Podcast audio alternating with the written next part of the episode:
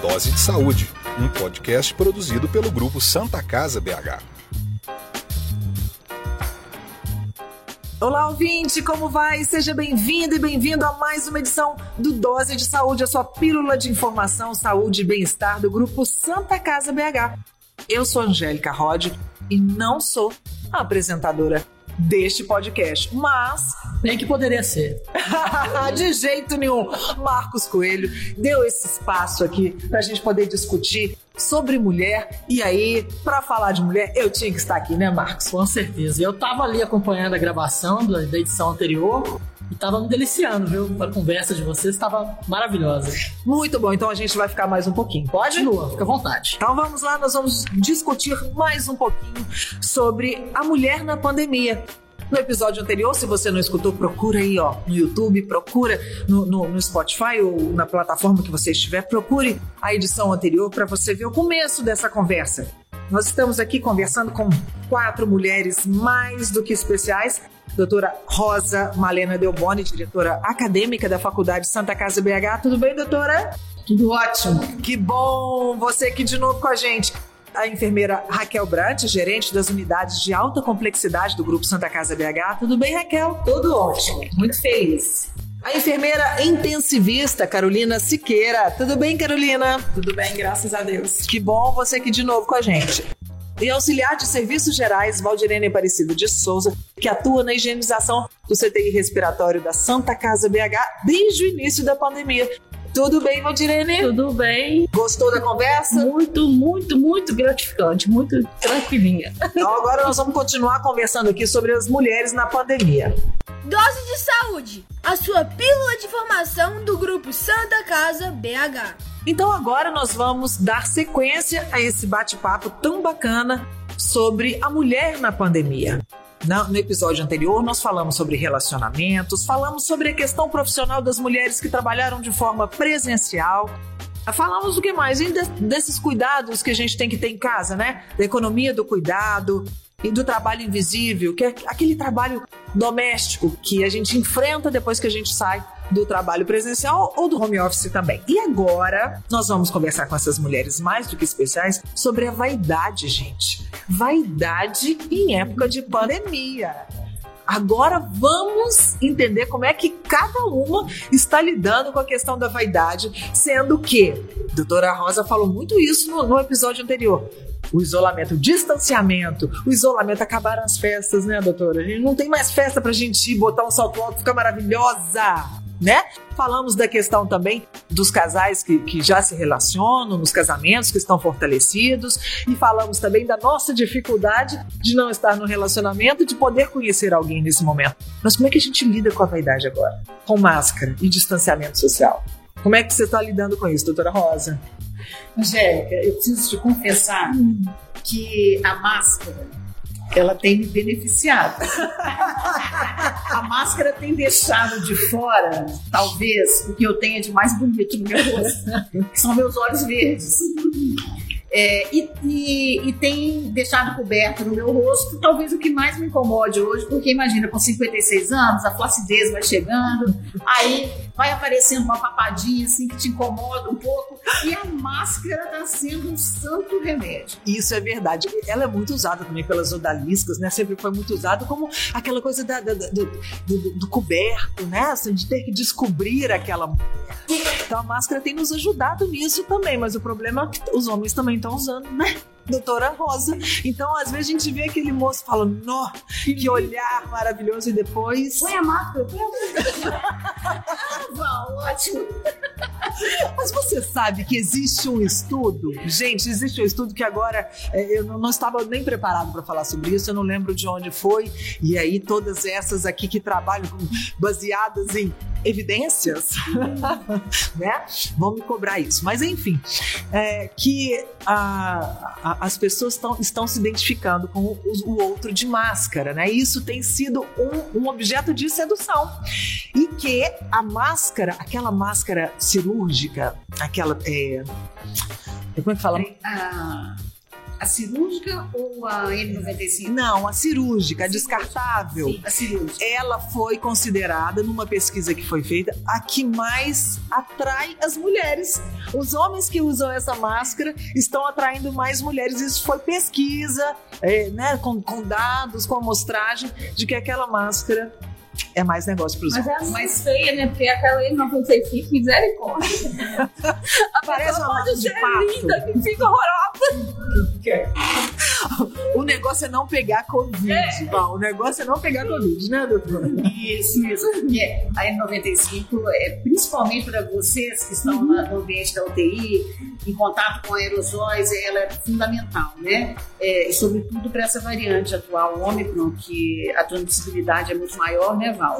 Então aí a gente tem que pensar primeiro é, é, em continuar vivo depois na beleza. Na beleza, né? E, e aí, já, já então estamos dando dica para os homens. A máscara descartável, aquela cirúrgica, ela tá, ela tem sido um bom aí artifício aliado para o relacionamento. Então, quem quiser colocar foto no Tinder de máscara, está aí uma dica. Só não Dica. só, só, um, só um segredinho. Não diga no Tinder que trabalha na área da saúde. Isso a gente já descobriu que atrapalha. Mas a gente está falando é de vaidade. E aí, Raquel Brant, que é uma mulher que gosta de batom, como Raquel ensina pra gente como lidar com esse momento da máscara e do batom.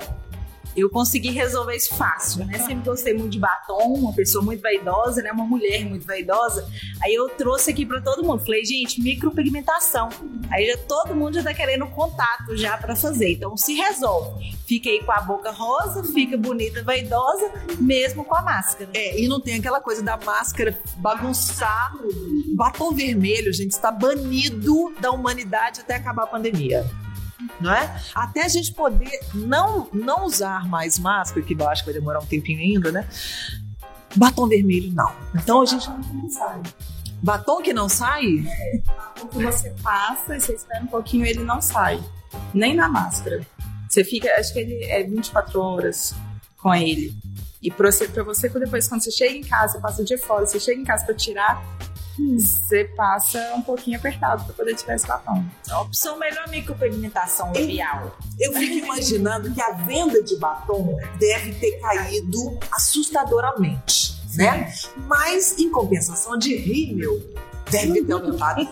Sombra, né? Sombra, É, sobrancelha, né? de sobrancelha. de- Exato. Agora repare que esse nosso podcast está com várias dicas de beleza. Ué, É? estamos aqui para isso, doutora? No próximo, no próximo, acho que nós seremos até patrocinadores. Estamos em busca dos patrocinadores de beleza para falar sobre mulher na pandemia. Essa questão também dos cílios, eu vejo isso muito aqui, é, né, para quem está nos escutando, que não trabalha na, na área da saúde ou, ou na área assistencial é, especificamente, um investimento muito grande das mulheres. ah, porque essas mulheres que trabalham na área assistencial, elas já lidam com a máscara sempre, né? Então, um investimento muito grande de cílios postiços essas mulheres investem muito nos cílios postiços. Ali, né, é o comando. Então a gente podia aprender também, já que a gente tem que lidar com máscara o tempo inteiro, né? A, a N, a N, N95, que a Val acha que não fica bacana, mas é que protege. Então bota um cilhão aí, Val, e vá trabalhar. É isso? Ri, Val, ri, mas não é isso? É isso mesmo, isso mesmo. Vamos investir nos cílios, sobrancelhas e micropigmentação.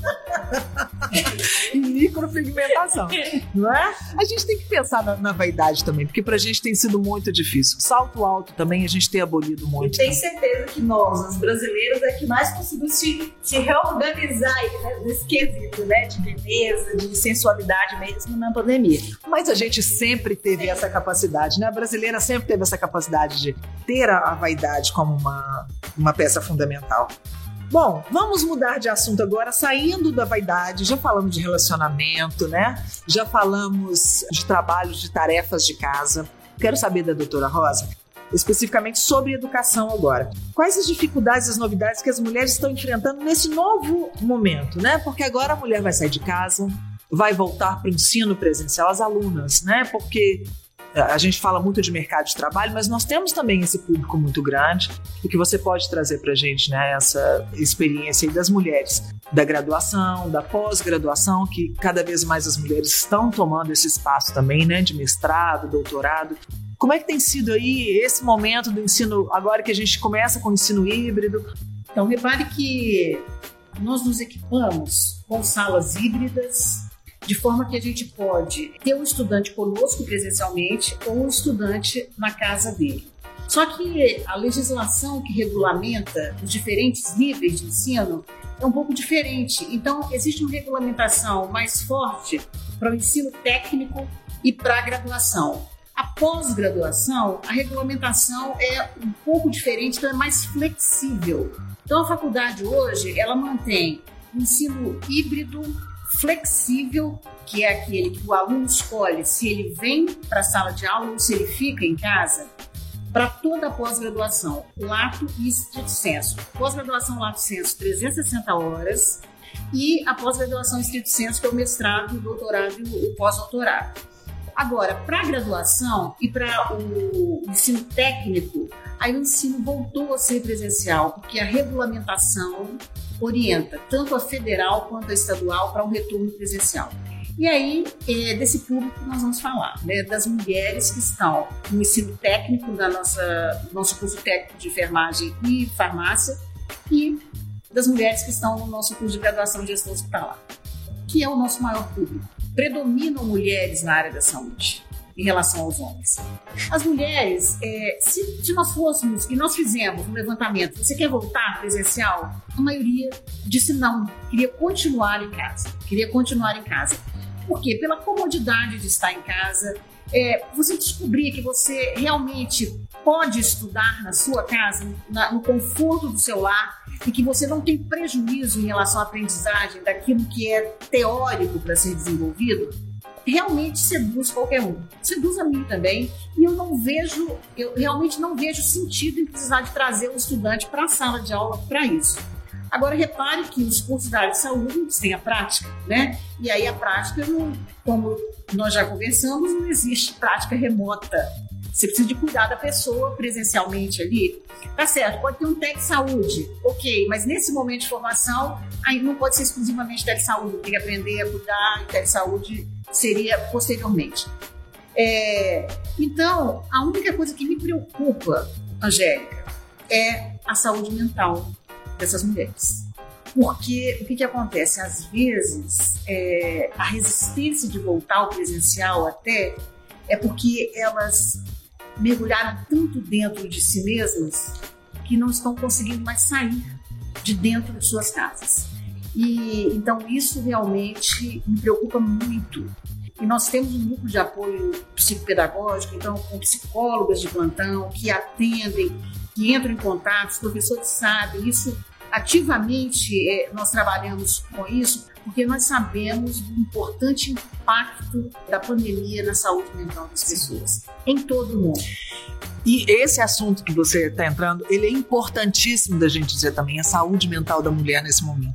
Nós temos várias situações. A carga da mulher, a gente estava até conversando isso antes aqui, Carol estava dizendo como é que a gente, em casa, como a gente trabalha muito mais o trabalho, o home office, ou simplesmente o trabalho doméstico já exige tanto, porque não acaba, né, gente? A gente sai para trabalhar 8 horas. Agora, quem trabalha em casa trabalha 24 horas, não tem como. Então, essa questão da sobrecarga de trabalho, do emocional da família inteira, a questão que, que nós já falamos aqui, a questão do luto, né, que de uma forma ou de outra estamos vivendo muitos lutos eu estava conversando na escola do, dos meus filhos esses dias e fiquei muito impressionada de ver como que a escola também teve que se preparar, as psicólogas, para receber os alunos no luto que perderam parentes durante essa pandemia, né?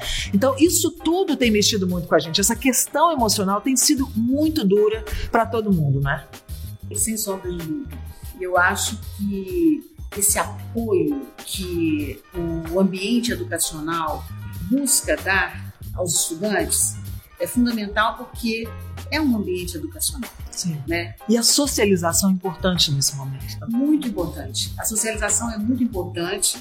E nós sabemos que o fato de você se isolar principalmente para aqueles que têm fatores predisponentes, pode realmente desencadear um quadro depressivo, Depressão, né? ansiedade. ou piorar um quadro depressivo.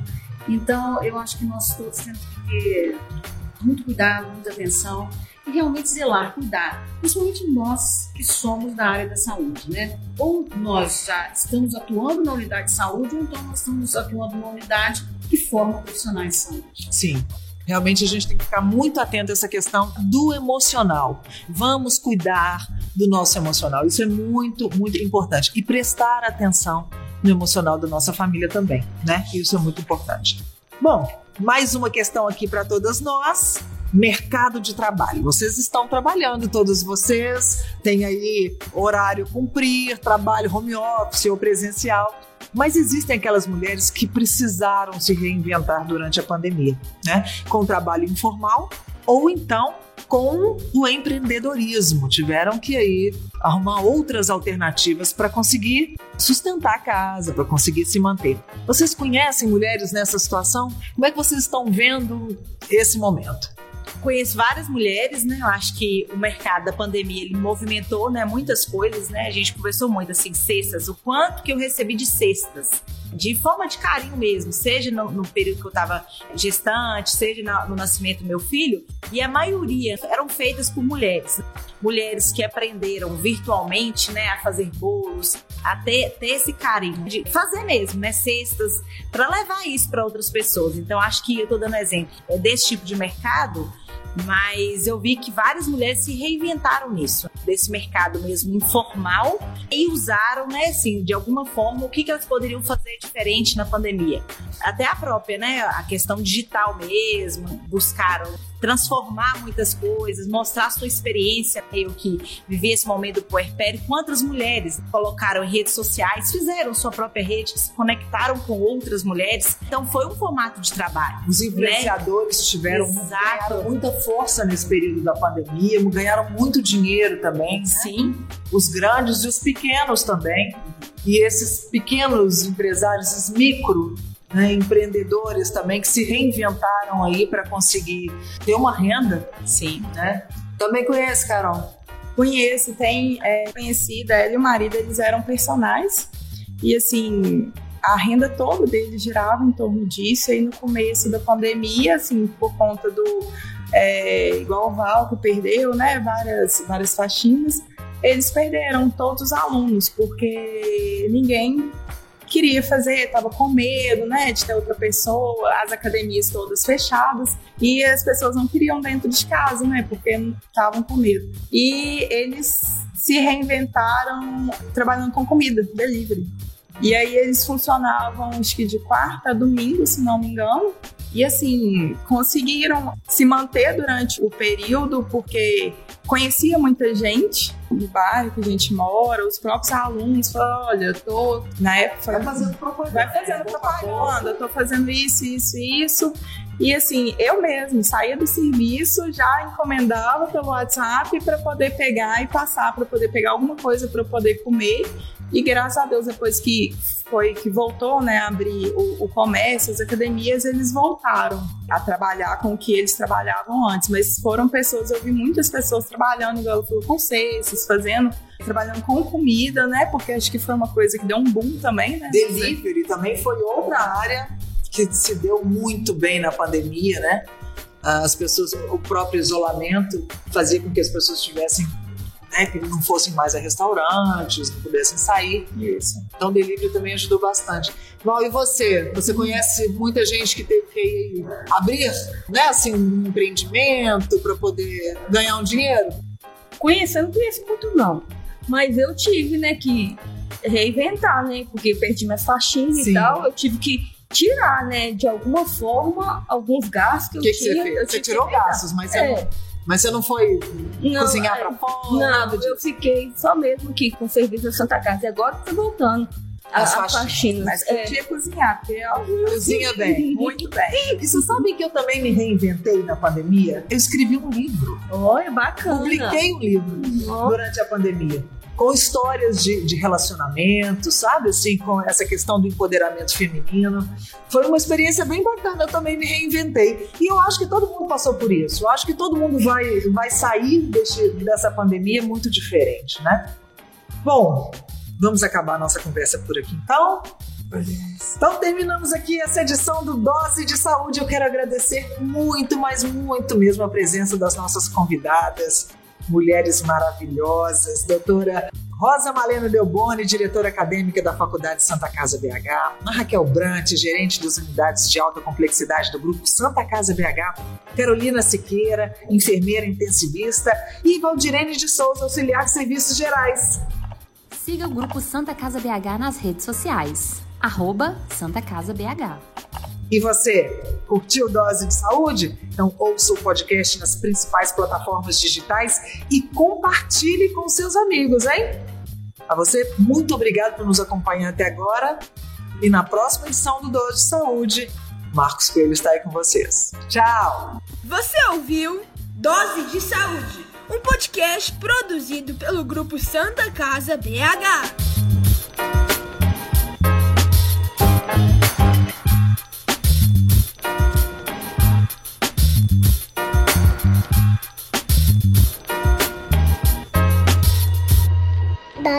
Dose de saúde.